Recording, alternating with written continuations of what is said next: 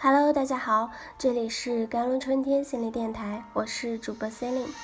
今天跟大家分享的文章叫做《别怕，有我在》。上班进电梯的时候，看到一家三口，可爱的小女孩，两三岁的样子。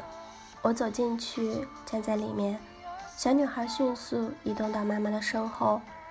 我对小姑娘说：“你好，你几岁了？”她把脸紧紧地贴在妈妈的腿上，一声不响。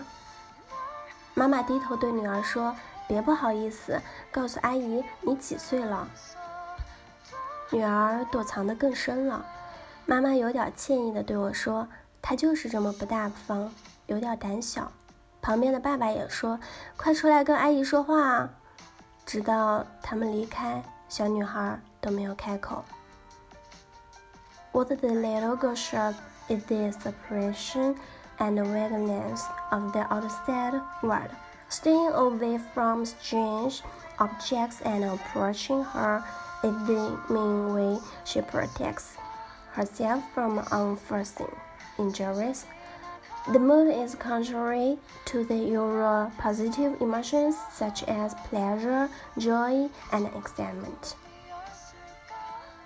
小女孩所表现出来的是对外界事物的怀疑和警惕，与陌生个体保持关系。靠近母亲是她保护自己免受不可预料之伤害的主要方式。这种情绪与通常的高兴、愉快、喜悦、兴奋等正性情绪相反。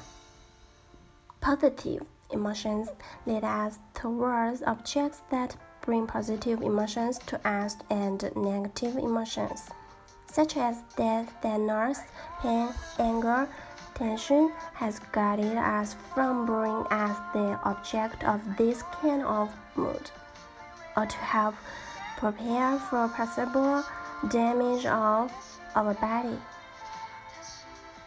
正性情绪会引导我们靠近给我们带来正性情绪的客体，而负性的情绪 比如伤心、痛苦、悲伤、愤怒、紧张等，则引导我们远离带给我们这种情绪的客体，或者帮助我们的身体准备应对可能的伤害。十年前，我的德国老师西蒙教授在教学现场演示心理治疗，一位家长焦虑地向他求助：“我们七岁的女儿怕黑，不肯自己待在房间里，怎么办？”老师的回答完全颠覆了我的理念。你的女儿很敏感，她很懂得保护自己。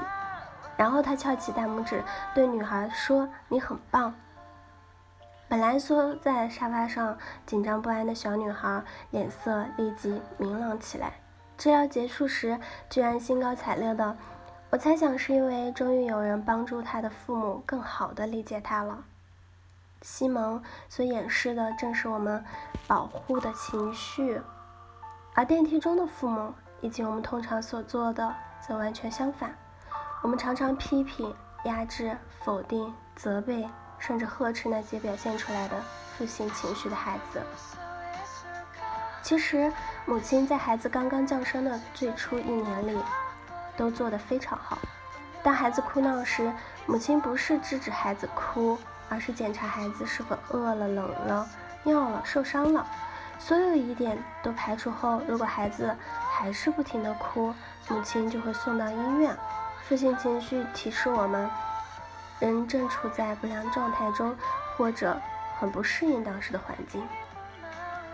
Instead of suppressing our emotion or suppressing our emotions. we need to get rid of unfavorable factors in the environment or actively adjust ourselves to better adapt to the environment. 我们要解决的不是克制情绪或者压制情绪，而是去掉环境中不利的因素，或者积极主动的调整我们自己，以更好的去适应环境。